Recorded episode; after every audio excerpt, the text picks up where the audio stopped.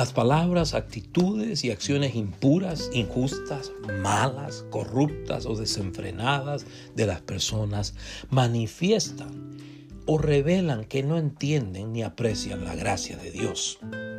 Como las personas que no entienden que en un desierto no hay bosques o selvas con arroyos, ríos, plantas, flores, animales o insectos en abundancia.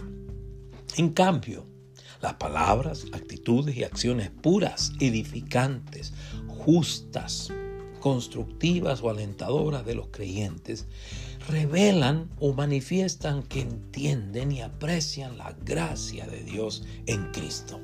Así como la gente entiende que en un bosque hay arroyos, ríos, plantas, flores, animales e insectos en abundancia. En Romanos 6, 15 al 23, Pablo muestra que los creyentes en el Señor Jesús no presentan los miembros de sus cuerpos a la inmundicia o iniquidad, porque entienden o aprecian que Dios les ha extendido su gracia o favor inmerecido. Ellos más bien presentan los miembros de su cuerpo para honrarlo, para servirlo, para ser sus agentes, precisamente porque lo entienden y aprecian.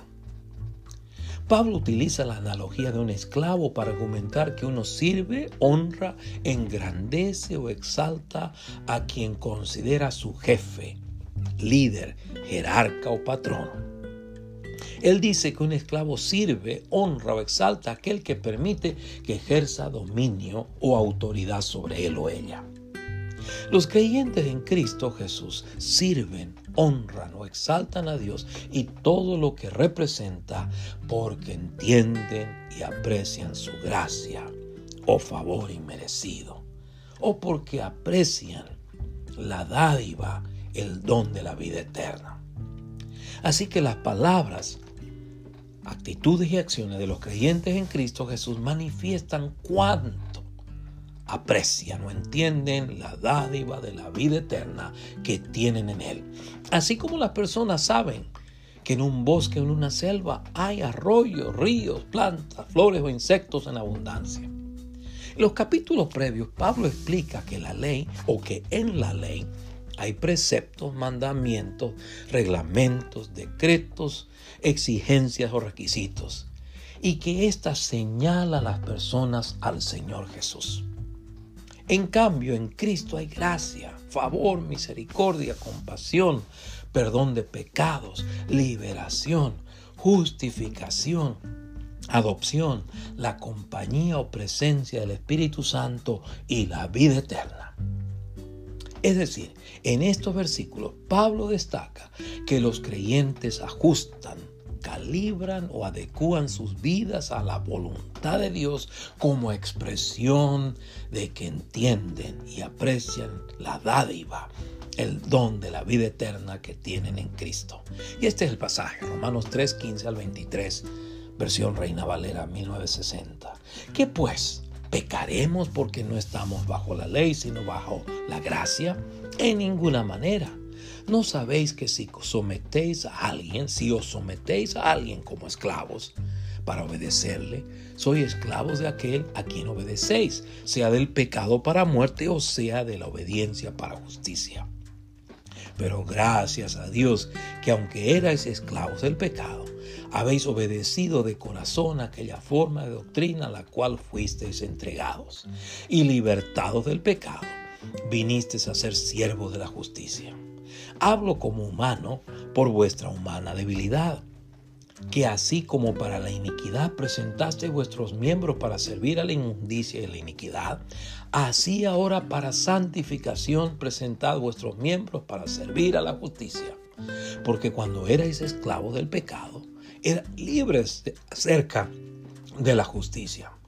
Pero ¿qué fruto tenías de aquellas cosas de las cuales ahora os avergonzáis?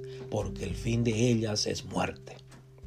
Mas ahora que habéis sido libertados del pecado y hechos siervos de Dios, tenéis por vuestro fruto la santificación y como fin la vida eterna. Porque la paga del pecado es muerte, mas la dádiva de Dios es vida eterna en Cristo Jesús, Señor nuestro. Y esta es la nueva traducción viviente del mismo pasaje. Ahora bien, ¿eso significa que podemos seguir pecando porque la gracia de Dios nos ha librado de la ley? Claro que no. ¿No se dan cuenta de que uno se convierte en esclavo de todo lo que decide obedecer? Uno puede ser esclavo del pecado, lo cual lleva a la muerte, o puede decidir obedecer a Dios, lo cual lleva la vida recta. Antes, ustedes eran esclavos del pecado y se han hecho esclavos de la vida de la vida recta. Uso la ilustración de la esclavitud para ayudarles a entender todo esto, porque la naturaleza humana de ustedes es débil. En el pasado se dejaron esclavizar por la impureza y el desenfreno, lo cual os hundió aún más en el pecado. Ahora deben entregarse como esclavos a la vida recta para llegar a ser santos. Cuando eran esclavos del pecado eran libres de la obligación de hacer lo correcto. ¿Y cuál es la consecuencia? Que ahora están avergonzados de las cosas que solían hacer cosas que terminan en la condenación eterna. Pero ahora quedaron libres del poder del pecado y se han hecho esclavos de Dios. Ahora hacen las cosas que llevan a la santidad y que dan como resultado la vida eterna. Pues la paga del pecado es muerte, pero el regalo que Dios da es la vida eterna por medio de Cristo Jesús, Señor nuestro. Les recuerdo que Pablo escribe a los seguidores del Señor Jesús que vivían en Roma en anticipación de su, visita a ellos y en preparación para recibir una ofrenda de su parte para los creyentes que vivían en Judea que estaban atravesando una sequía. Pareciera ser que Pablo escribió a los romanos desde Corinto alrededor del año 57, procurando su apoyo económico, espiritual y económico para llevar el Evangelio a España y otras regiones. El tema principal de la carta a los romanos es la justicia de Dios, la cual Pablo desarrolla a lo largo de su carta. El contenido de la carta muestra que el Espíritu Santo inspiró a Pablo a escribir acerca de la justicia de Dios, porque esta congregación estaba compuesta por gentiles y por descendientes de las doce tribus de Israel que no tenían un claro concepto de esta. Ahora bien, como les indiqué anteriormente, Pablo contrasta la paga del pecado con la vida eterna que Dios da a los creyentes en Cristo para enfatizar que ellos quieren agradar a Dios con sus vidas porque entienden y aprecian su gracia. Los creyentes en Jesús quieren honrar, servir y alabar a Dios en todo con la ayuda del Espíritu Santo porque entienden y aprecian que Él los ha perdonado, que los ha liberado, que los ha justificado que los ha adoptado, que los acompaña por medio de la presencia del Espíritu Santo y que un día les dará cuerpos glorificados, cuerpos gloriosos. Le pregunto, ¿a quién usted considera su jefe o patrón? ¿Es el Señor Jesús su jefe, líder o patrón? El Señor Jesús es su jefe, líder o patrón si lo sirve, si honra, engrandece o exalta con sus pensamientos, palabras y acciones a nuestro Dios. Si no lo hace, le gustaría permitir que el Señor Jesús ejerza autoridad sobre su vida por medio de la palabra de Dios.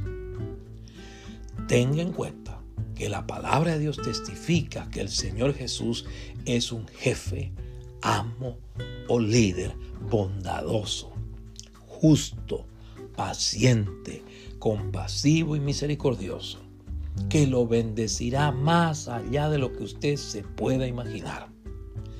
Permítale que lo guíe, permítale que lo pastoree a lo largo de las etapas de su vida. Así que entregue su vida a Cristo para que usted experimente su guía su dirección su gracia. Amén. Dios les bendiga.